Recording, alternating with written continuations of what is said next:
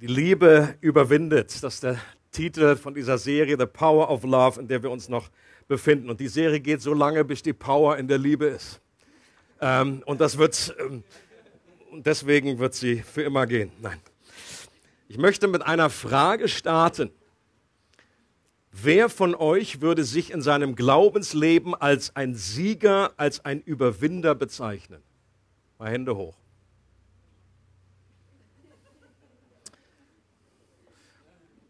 Spüre eine gewisse äh, Unsicherheit. Mir geht es auch immer so, wenn ein Preacher sowas fragt, da weiß ich nicht, okay, ist das eine Fangfrage, was kommt jetzt?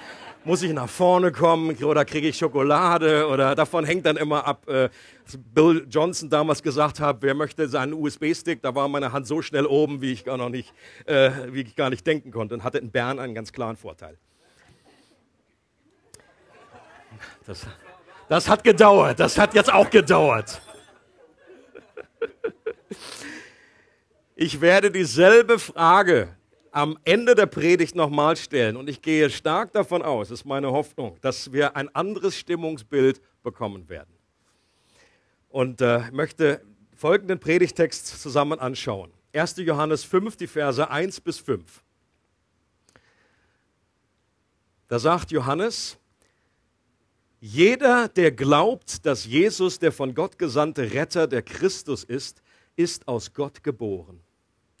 Und ein Kind, das Gott seinen Vater liebt, liebt auch seine Geschwister, die anderen Kinder dieses Vaters. Es gilt aber auch das Umgekehrte. Die Echtheit unserer Liebe zu den Kindern Gottes erkennen wir daran, dass wir Gott lieben. Und das wiederum bedeutet, dass wir nach seinen Geboten leben. Unsere Liebe zu Gott zeigt sich nämlich im Befolgen seiner Gebote. Und seine Gebote zu befolgen ist nicht schwer. Denn jeder, der aus Gott geboren ist, überwindet die Welt. Diesen Sieg macht uns unser Glaube möglich. Er ist es, der die Welt überwunden hat. Wer erringt also den Sieg über die Welt? Nur der, der glaubt, dass Jesus der Sohn Gottes ist. Und in diesem Abschnitt, da bringt Johannes eine ganz interessante Gedankenkette, die aufeinander aufbaut wie eine Perlkette, zu der wir nachher noch kommen werden, auch etwas optisch. Und ich glaube, dass in diesem Text eine unglaubliche Ermutigung steckt. Wir sind schon so ermutigt worden heute Morgen und ich glaube, dass Gott noch einen draufsetzen möchte, auch durch die Verkündigung des Wortes, von dem, diesen Wahrheiten, die hier in diesem Abschnitt stecken. Gott möchte dich ermutigen. Und ich wünsche mir, dass das wirklich, diese Ermutigung bei dir ankommt. Und die erste Aussage dieses Abschnittes ist, dass Glauben das Vitalzeichen des neuen Lebens ist, das wir von Gott erhalten haben. Vitalzeichen, das kennen wir vom Erste, äh, Erste Hilfe äh, wenn man äh, Führerschein macht oder wie auch immer, dass man, wenn man an einen äh, Unfallort kommt, dann wird das Vitalzeichen geprüft, ob der Puls hat oder hier oben oder ob der atmet und so weiter.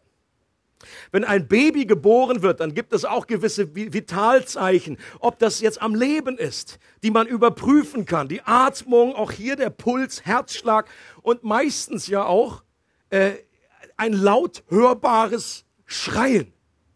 Und man freut sich über nichts so sehr in diesem Moment wie darüber, dass dieses Kind anfängt zu schreien. In dem Moment.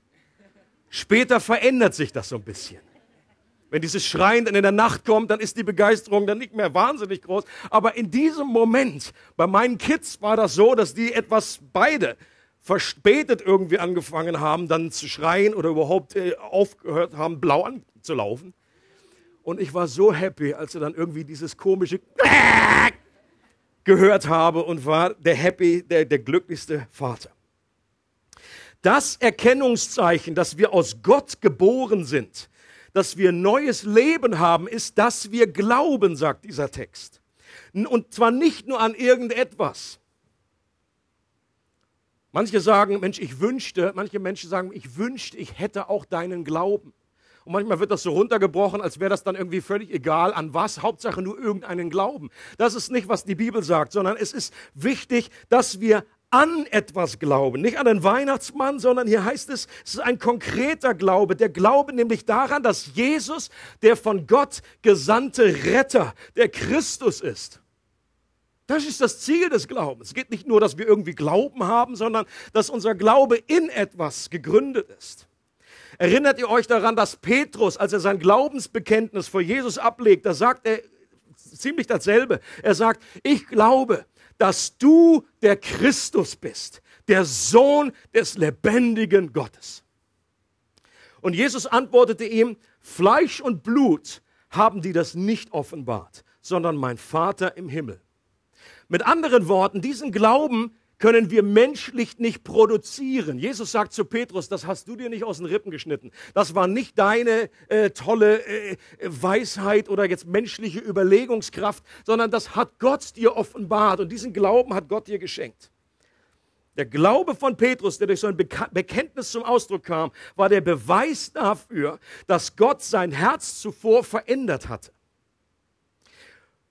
Und das gilt nicht nur für Petrus, sondern für jeden Christen. Jeder, der glaubt, dass Jesus der von Gott gesandte Retter, der Christus ist, der hat das Wunder der Wiedergeburt, dieser zweiten Geburt, einer Geburt aus Gott, einer Geburt von oben erlebt. Kein Christ kann behaupten, dass er noch nie ein Wunder erlebt hat. Keiner.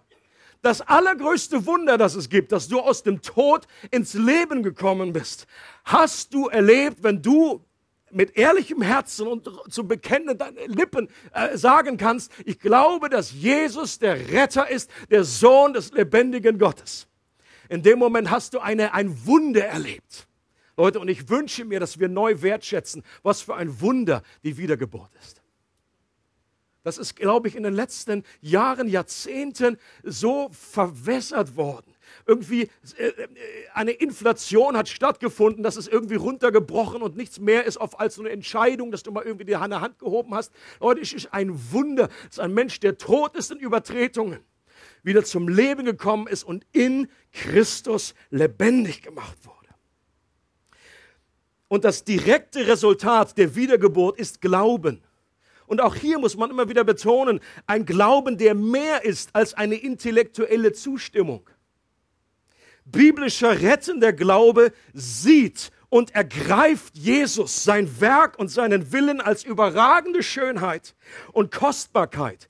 Echter Glaube schmeckt und sieht, wie gut Gott ist und kommt zu ihm als ultimative Quelle der Freude.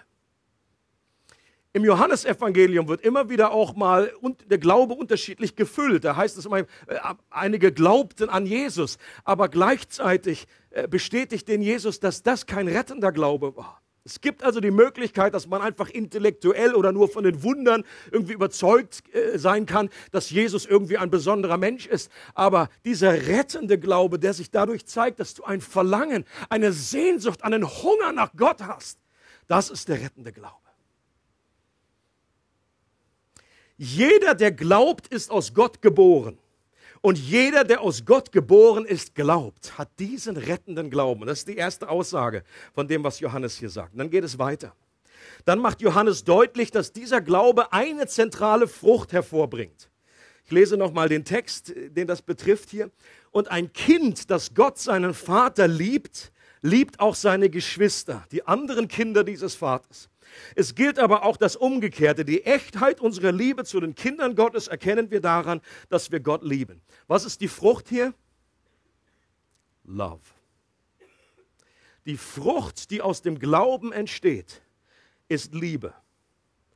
Durch die Wiedergeburt bekommen wir Glauben.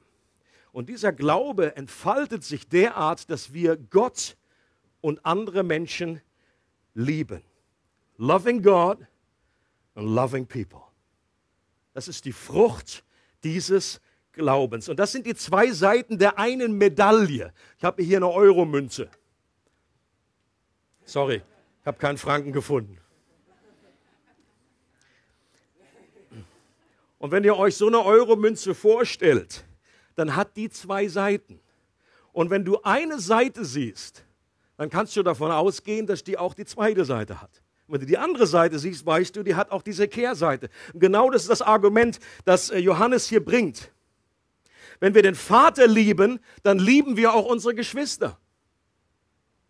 Das gehört zusammen, das kann man nicht trennen. Das sind beides die Seiten der einen Medaille. Wenn wir unsere Geschwister lieben, dann wissen wir, wir lieben den Vater. Du Gott liebst, dann weißt du, du liebst den anderen. Wir verstehen diese Aussage oft sehr schnell als einen Imperativ, so nach dem Motto, wenn du den Vater liebst, dann, lieb, dann liebe gefälligst auch deine Geschwister.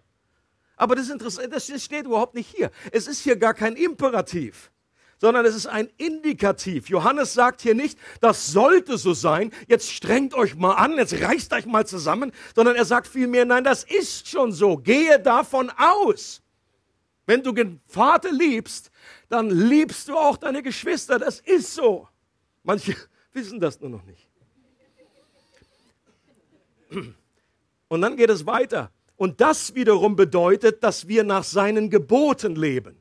Unsere Liebe zu Gott zeigt sich nämlich im Befolgen seiner Gebote. Und seine Gebote zu befolgen ist nicht schwer. Liebe zu Gott zeigt sich im Befolgen seiner Gebote, das heißt Gehorsam.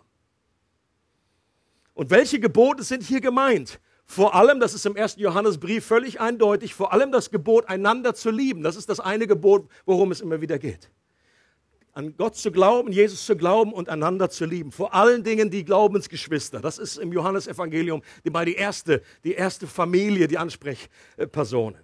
Denn wer liebt, der hat das ganze Gesetz erfüllt. Das haben wir immer wieder schon gehört in der ganzen Predigtserie. Wir müssen uns nur konzentrieren auf ein Gebot den anderen zu lieben. Und damit haben wir alle anderen Gebote mit einer Fliegenklatsche alle erledigt.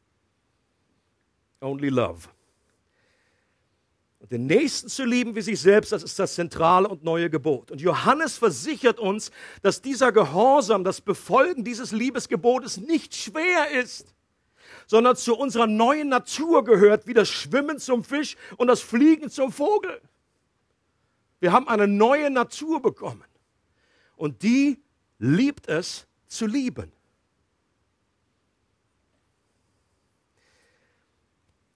Und das ist ein Gehorsam, der nicht mit zusammengebissenen Zähnen geschieht, sondern der durch den Glauben, durch die Verbindung zu Gott selbst und durch die Liebe zu ihm gespeist wird. Deshalb spricht das Neue Testament immer wieder von diesem interessanten Konstrukt, dem Glaubensgehorsam. Das Neue Testament redet nicht wie im Alten Testament davon, dass wir einfach glauben nach dem Gesetz, sondern oder äh, was tun oder gehorchen nach dem Gesetz, sondern es spricht vom Glaubensgehorsam. Römer 1 zum Beispiel an andere Stellen. Wir sollen den, der Glaubensgehorsam, der ist jetzt etwas ganz Neues, dass wir gehorchen, äh, nicht aus unserer eigenen Anstrengung und Kraft, sondern weil wir verbunden sind durch den Glauben mit Gott und er speist, er ist die Quelle, der uns gehorsam macht das neue Herz in uns. In Hesekiel heißt es, ich werde machen, dass sie in meinen Geboten wandeln, sagt Gott. Das ist das, der neue Bund, dass Gott das tut in uns, das Wollen und das Vollbringen schafft. Und dieselbe Wahrheiten, die von Johannes hier entfaltet werden, hat Jesus bereits durch ein Bild zum Ausdruck gebracht. Das berühmte Bild von Johannes 15, äh, Weinstock und Rebe. Ich lese diese Verse nochmal. Äh, Jesus sagt, bleibt in mir und ich werde in euch bleiben. Eine Rebe kann nicht aus sich selbst heraus Frucht hervorbringen. Sie muss am Weinstock bleiben. Genauso wenig könnt ihr Frucht hervorbringen, wenn ihr nicht in mir bleibt. Ich bin der Weinstock und ihr seid die Reben. Wenn jemand in mir bleibt und ich in ihm, trägt er reiche Frucht. Ohne mich könnt ihr nichts tun. Durch die Wiedergeburt sind wir in Gottes Weinstock eingepfropft worden. Und sein Leben fließt jetzt durch uns. Durch den Glauben bleiben wir mit Jesus verbunden. Dass Jesus immer sagt, bleibt in mir, bleib, ich bleibe in euch, ist nichts anderes als andere Worte für Glauben, für diese Verbindung. Und die Frucht, die dadurch entsteht, ist Liebe. Wir können sie aus uns selbst nicht produzieren, aber in der Verbindung mit Jesus wächst sie ohne Anstrengung. Und dann geht es noch einen Gedanken weiter in dem Johannestext. 1. Johannes. Denn jeder, der aus Gott geboren ist, überwindet die Welt.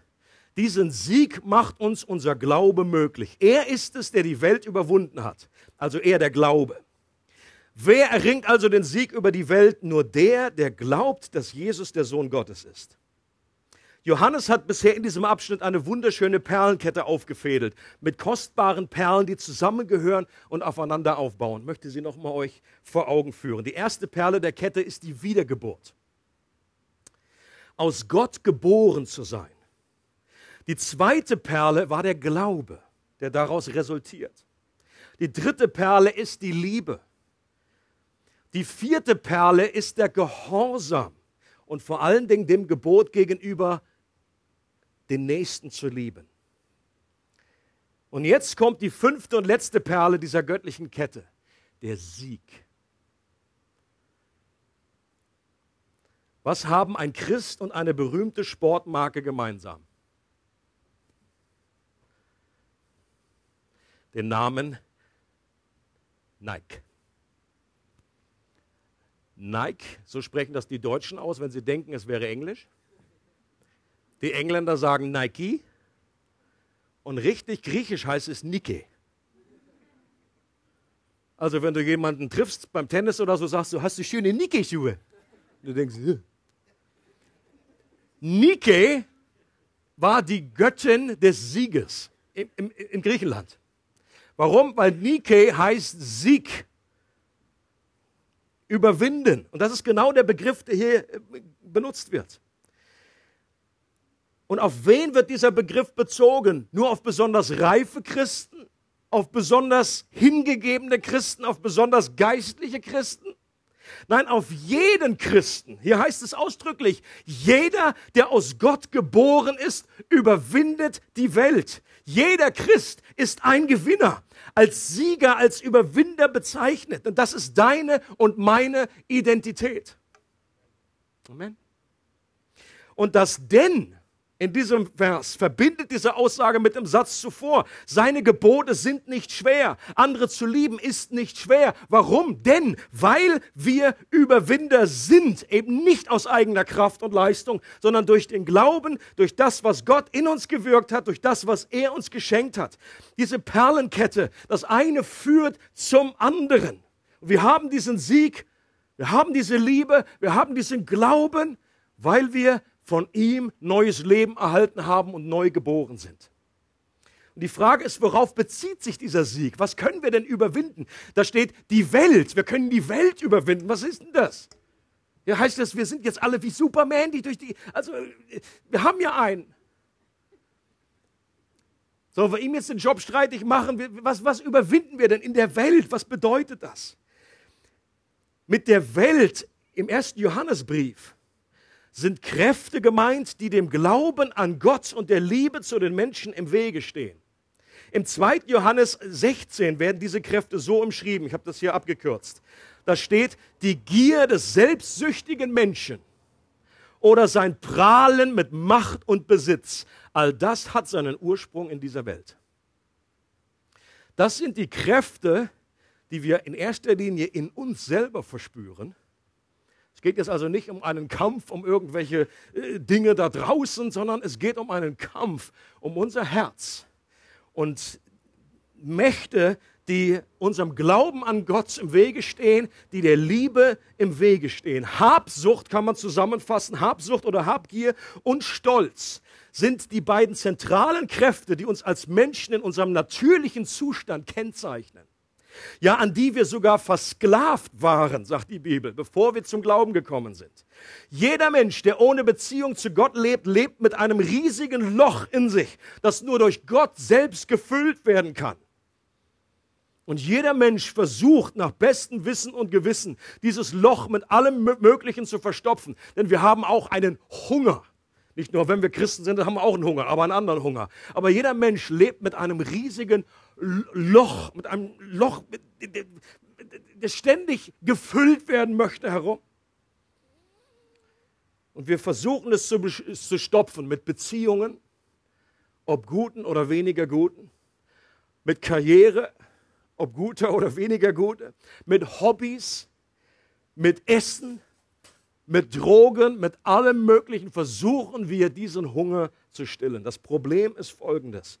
Dieses Loch ist wie ein schwarzes Loch, das alles verschluckt, was du da reinschmeißt. Eine kurzzeitige Befriedigung ist da. Aber danach, wir sind wie Junkies, die unterwegs sind und nach einem neuen Kick suchen. Und das Problem ist, in dieser Welt wirst du keine Befriedigung finden. Die Menschen bleiben unersättlich auf der Suche nach Erfüllung und dauerhafter Freude. Das ist die Gier des selbstsüchtigen Menschen. Und außerdem, da wir niemanden haben, dem wir danken können, wenn wir Gott nicht kennen, sind wir auf uns selbst geworfen und wir prahlen mit Macht und Besitz, so wir welchen haben. Oh, das ist die eine Seite des Stolzes. Oder wir leiden unter einer Minderwertigkeit, wenn wir weder Macht noch Besitz haben. Das ist frustrierter Stolz, die Kehrseite des Stolzes. Und wenn wir aus Gott geboren werden, durch den Glauben wieder mit Gott verbunden werden, dann führt das zu einer radikalen Veränderung. Dann werden die Ketten gesprengt, wie wir gesungen haben. Und Jesus drückt das so aus in einem Gespräch mit der Frau, von der wir neulich gehört haben in der Preach äh, am Jakobsbrunnen. Jesus sagt, jeder, der von diesem Wasser trinkt, wird wieder Durst bekommen.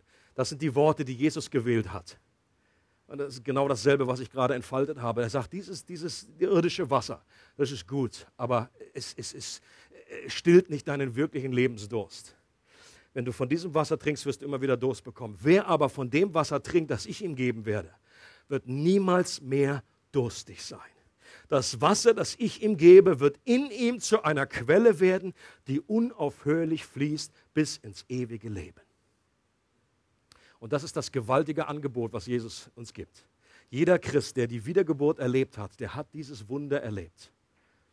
Und wenn du das noch nicht erlebt hast, wenn du vielleicht auch irgendwie merkst, dass dein, dein Glaube mehr irgendwie im Kopf stecken geblieben ist und es nicht zu einer Veränderung gekommen ist in deinem Leben, in der Ausrichtung, dass du Gott als erste Quelle äh, deines Lebens und der Freude hast, dann bietet dir Jesus dieses lebendige Wasser an. Er sagt, komm zu mir, ich gebe dir ein neues Leben, ein neues Wasser. Und durch den Glauben wird das Loch in uns gefüllt. Und dadurch wird die ständige Suche und Gier nach mehr beendet, weil wir in Gott selbst die Quelle einer überragenden Freude gefunden haben, die besser ist als alles, was diese Welt zu bieten hat. Und gleichzeitig erkennen wir, dass wir nicht mehr auf uns selbst geworfen sind, sondern dass alles Gute von Gott kommt, dass wir von ihm geliebt sind und dadurch werden wir demütig und dankbar. Durch den Glauben wird der Bann, der uns an die Verlockung der Welt versklavt hat, gebrochen und die Wurzeln des Verlangens nach der Welt durchtrennt. Liebe überwindet meine Selbstsucht und ich werde befreit zu geben und nicht nur zu nehmen. Liebe überwindet meine Selbstzentriertheit und ich beginne mich um Gott zu drehen und nicht mehr um mich selbst, Leute. Und das ist das entscheidende, wichtigste Wunder, das am Anfang unserer Beziehung zu Gott passiert. Und gleichzeitig, wenn ich das aufgeschrieben habe, habe ich gedacht, Mensch, das klingt alles sehr, sehr, sehr einfach. Das klingt so super positiv, als wäre so eine christliche rosarote Brille und das ist, als wenn es so ein Selbstläufer wird, das eine führt zum anderen und dann ist Glaube, dann ist einfach Liebe und die Liebe, die ist nicht schwer. Und ich so, kennt ihr diesen Effekt so, wenn man es liest und denkt so, ja, in your dreams. Besteht das Leben als Christ etwa nur aus Siegen und nicht auch aus Niederlage? Gibt es etwa keinen Kampf des Glaubens mehr zwischen unserer alten Natur und der neuen Natur? Ist das unsere Erfahrung, dass unser Lebensdurst wirklich durch Gott alleine gestillt wird? Oder rennen wir nicht als Christen auch herum und freuen uns manchmal über Zeugs, das so banal ist, viel mehr als über Gott selber? Und hecheln wir dann irgendwie anderen Sachen hinterher vom Schaufenster? Kennen wir nicht alle Zeiten, in denen wir das Gute, das wir wollen, nicht tun, sondern das Böse, das wir nicht wollen, tun. Wenn der Bann der Welt gebrochen ist, warum entdecke ich immer noch so viel Gier und Stolz in mir? Warum erliege ich so oft noch meinen Versuchungen? Gott zu gehorchen gelingt mir eben doch oft nicht. Den anderen zu lieben fällt mir oft schwer und ich fliege da eher wie ein Vogel gegen die Scheibe. Und ich glaube, es liegt daran, dass hier in diesem Text sehr wohl nur eine Seite betont wird, aber auch eine entscheidende Seite. Und deswegen muss man diese Stellen immer wieder, deswegen hat uns Gott auch mehr gegeben als nur den ersten Johannesbrief.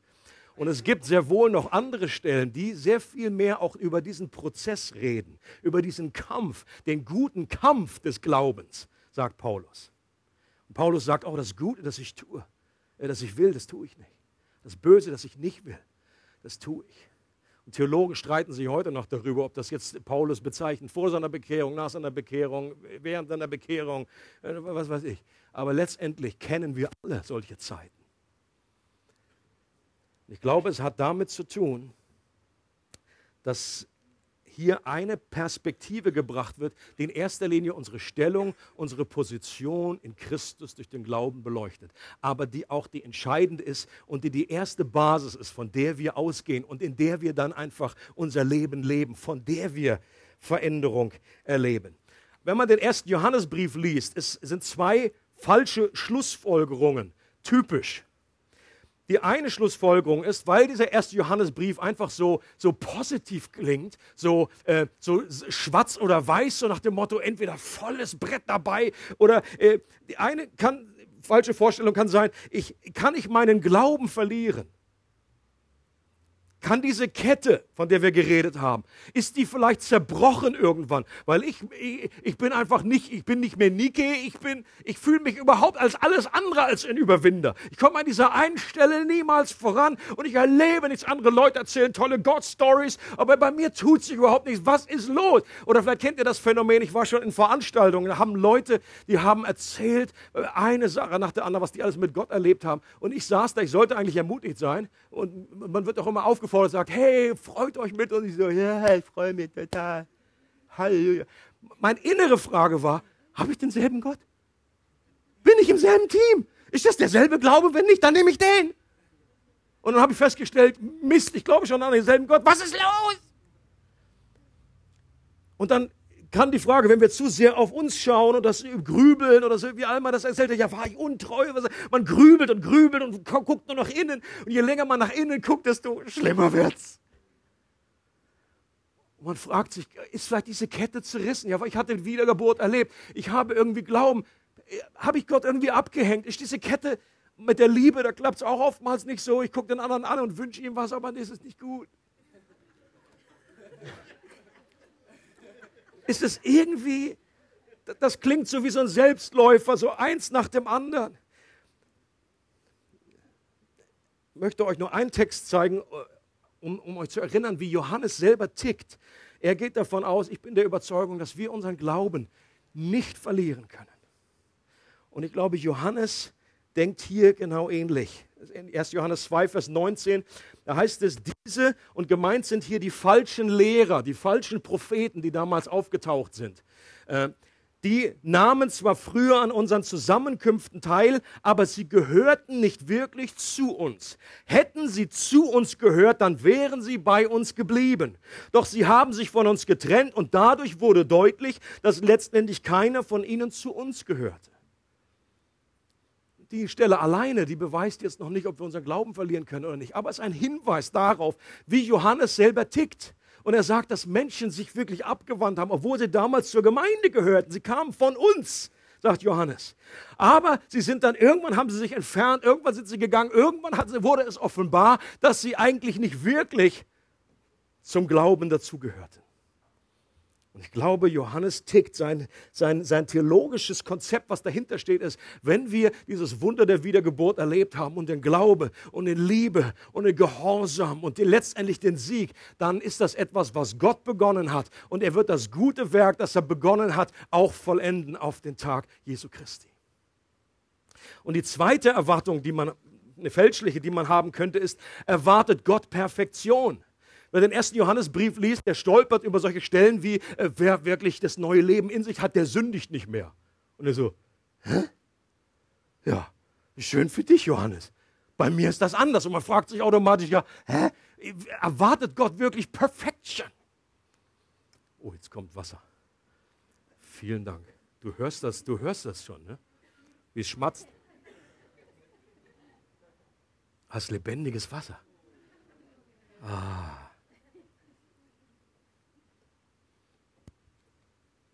Vielen Dank. Erwartet Gott Perfektion. Es wird wirklich davon ausgegangen, dass wir nicht mehr sündigen. Könnte man zu diesem, äh, oder dass wir nur noch Liebe haben für den anderen, dass wir nur noch im Sieg leben. Offenbar nicht. In 1. Johannes äh, am Anfang des Briefes, in Kapitel 1 und Kapitel 2, sagt er folgendes: Meine lieben Kinder, ich schreibe euch diese Dinge, damit ihr nicht sündigt. Aber wenn jemand doch eine Sünde begeht, haben wir einen Anwalt, der beim Vater für uns eintritt.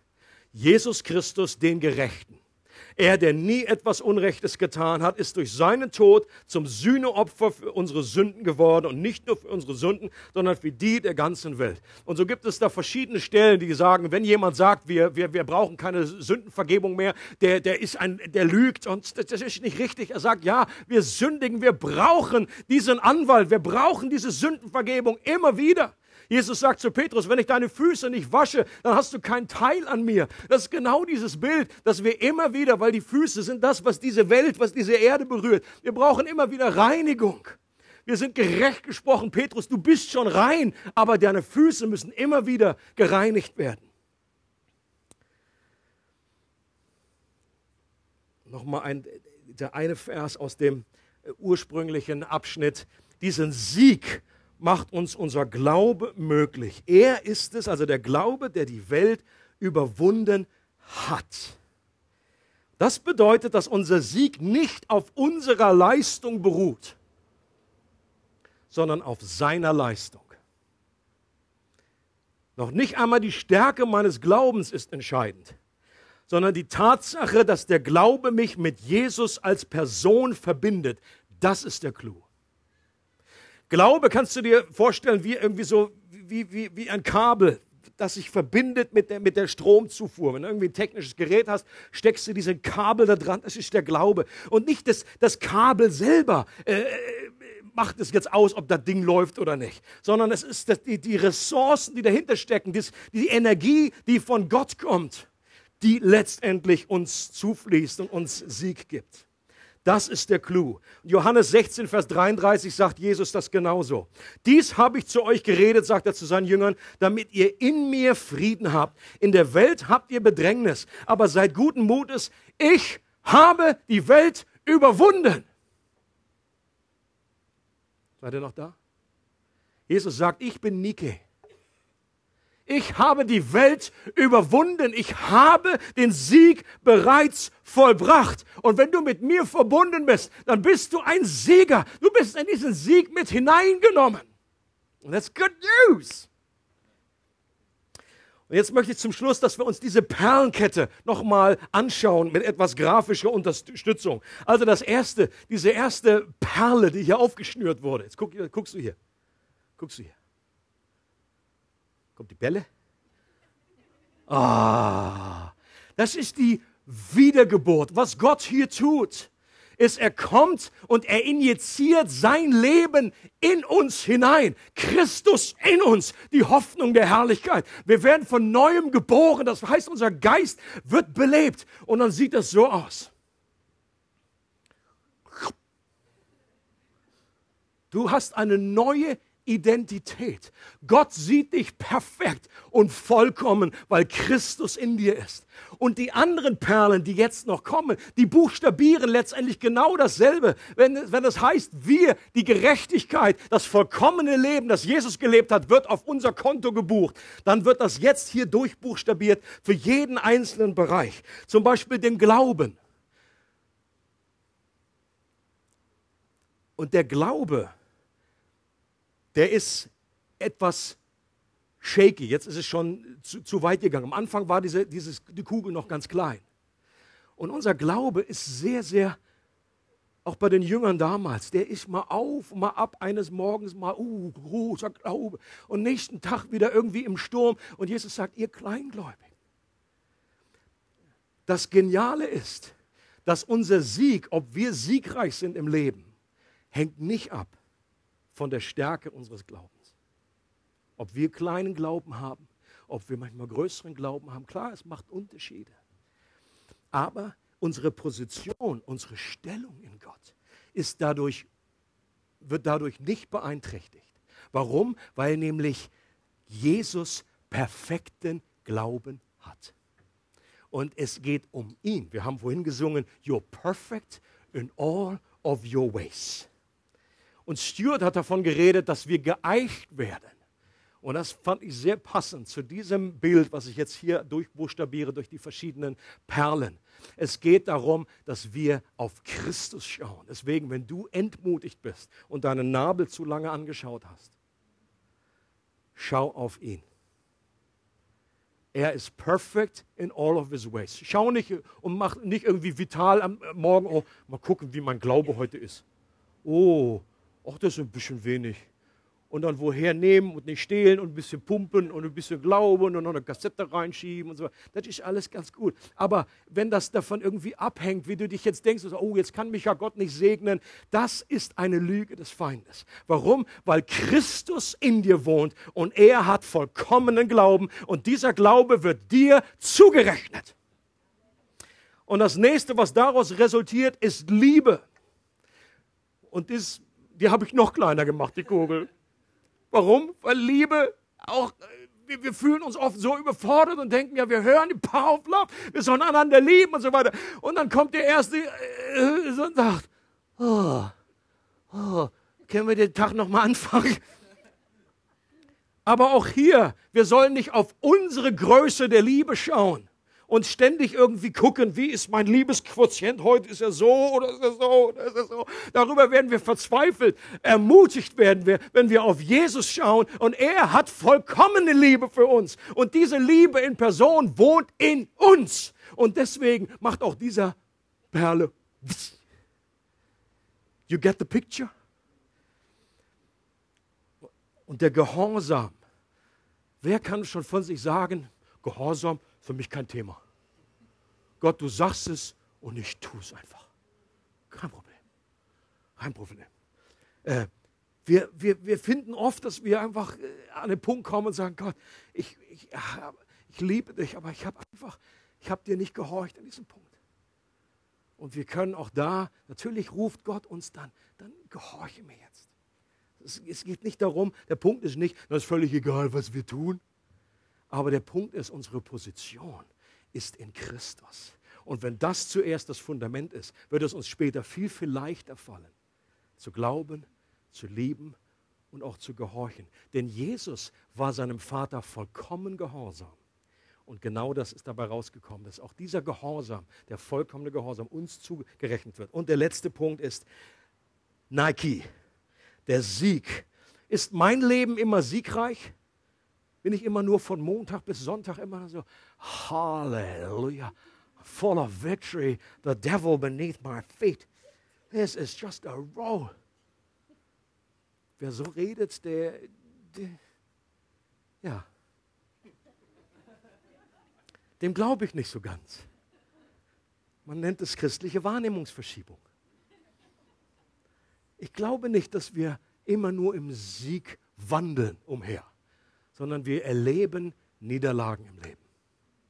Und wenn wir uns davon abhängig machen, dann wird unser Frustrationslevel oder irgendwie sind wir mal siegreich hier fünf Minuten. Das Problem ist, Leute, wir schauen immer unser Leben nur nach kleinen Abschnitten an. Wir sehen nur einen Tag und dann denken wir, oh, das war einfach nichts, der Tag. Und dann kommt noch ein anderer dazu und dann ist es schon eine Woche und dann ist schon ein Monat und, sagt, oh, und dann bist du irgendwann unter dieser Decke und das, deswegen haben wir auch gezögert am Anfang. Ist dein Leben siegreich? Ich sage, muss ich die Wahrheit sagen? Und wir fühlen uns nicht siegreich. Aber das, der, der Punkt ist nicht, ob wir uns siegreich fühlen, sondern ob in uns jemand wohnt, der die Welt überwunden hat. Und durch den Glauben sind wir mit dieser Person verbunden. Und deswegen ist auch hier diese Kugel auf volle Größe. Und Leute, wenn du dieses Bild bitte mitnimmst in die Woche, in den nächsten Monat und vielleicht auch in die nächsten Jahre, dass diese vollkommene Perlenkette dein Leben beschreibt. Und Gott sieht dich so. Und er sieht nicht deine andere Sicht, wie du aus deiner Erfahrung her dich betrachtest. Und deswegen nochmals die Frage von Anfang, jetzt bitte mit Handzeichen. Wer von euch würde sich in seinem Glaubensleben als Sieger und als Überwinder bezeichnen? Wunderbar. Predigt verstanden. Und wenn wir von dieser Identität her leben, Leute, nicht zu dieser Identität hin, sondern von dieser Identität leben, dann werden wir auch mehr und mehr Sieg in unserer Erfahrung erleben. Denn der Punkt ist ja nicht, dass jetzt Gott einfach sagt, das ist die Gnade, ist deine Stellung. Jetzt gibt es überhaupt nichts Aktives mehr mitzuarbeiten an diesem. Wir sollen unsere, unsere Errettung äh, in, in Wirksamkeit hineinbringen in unser Leben. Aber das geht nur, indem wir erstmal aus unserer Identität heraus leben, die Wahrheit über unser Leben verstehen. Das ist das gute, gute alte Evangelium. Und das müssen wir uns immer wieder selber predigen, uns daran erinnern. Ich bin ein Sieger. Ich habe den Glauben Christi. Und der, der, die Person, liebende Person, wohnt in mir. Die Bibel geht davon aus, dass unser Sein, unser Tun bestimmt und nicht andersherum. Letztes Zitat. Wieder und wieder werden wir im Neuen Testament dazu aufgerufen, das zu werden, was wir schon sind. Es geht nicht darum, etwas zu erreichen, um zu beeindrucken. Es geht darum, die neue Identität auszuleben, die Gott uns in Jesus bereits gegeben hat. Und dann ist das überhaupt kein Widerspruch. Auch zu dem, wie das Alma beschrieben hat, dass da auch ein Hunger in uns ist. Und dass wir uns ausstrecken, dass wir zu Gott beten. Aber wenn du das aus der falschen von, von dem falschen Fundament machst, um irgendwie noch irgendwie eine Identität zu erlangen, dann wird das sehr, sehr frustrierend. Aber wenn du von dem Fundament anfängst und sagst, ich bin vollkommen in Christus, aber jetzt äh, möchte ich nichts beweisen oder bin davon nicht abhängig, ob Gott mich liebt, ich möchte einfach mehr von ihm, dann bist du ohne Handbremse, kannst du dich ausstrecken nach ihm, äh, beten, fasten, äh, geistliche Übungen auch durchführen, den Geist Gottes verlangen, darum beten und, und, und.